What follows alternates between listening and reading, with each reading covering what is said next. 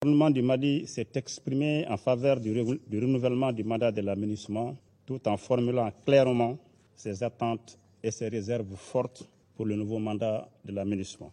Le gouvernement du Mali réitère son opposition ferme à la liberté de mouvement de l'aménagement dans l'exécution de son mandat dans le domaine des droits de l'homme. Vous le savez, le Mali a toujours coopéré et de bonne foi avec la force onusienne depuis sa mise en place en 2013. Toutefois, pour des impératifs de respect de la souveraineté du Mali, de coordination et de sécurité, les mouvements de l'aménagement ne peuvent se faire qu'avec l'accord des autorités maliennes compétentes. De même, le Mali n'est pas à mesure de garantir la liberté de mouvement pour les enquêtes de l'aménagement sans l'accord préalable du gouvernement.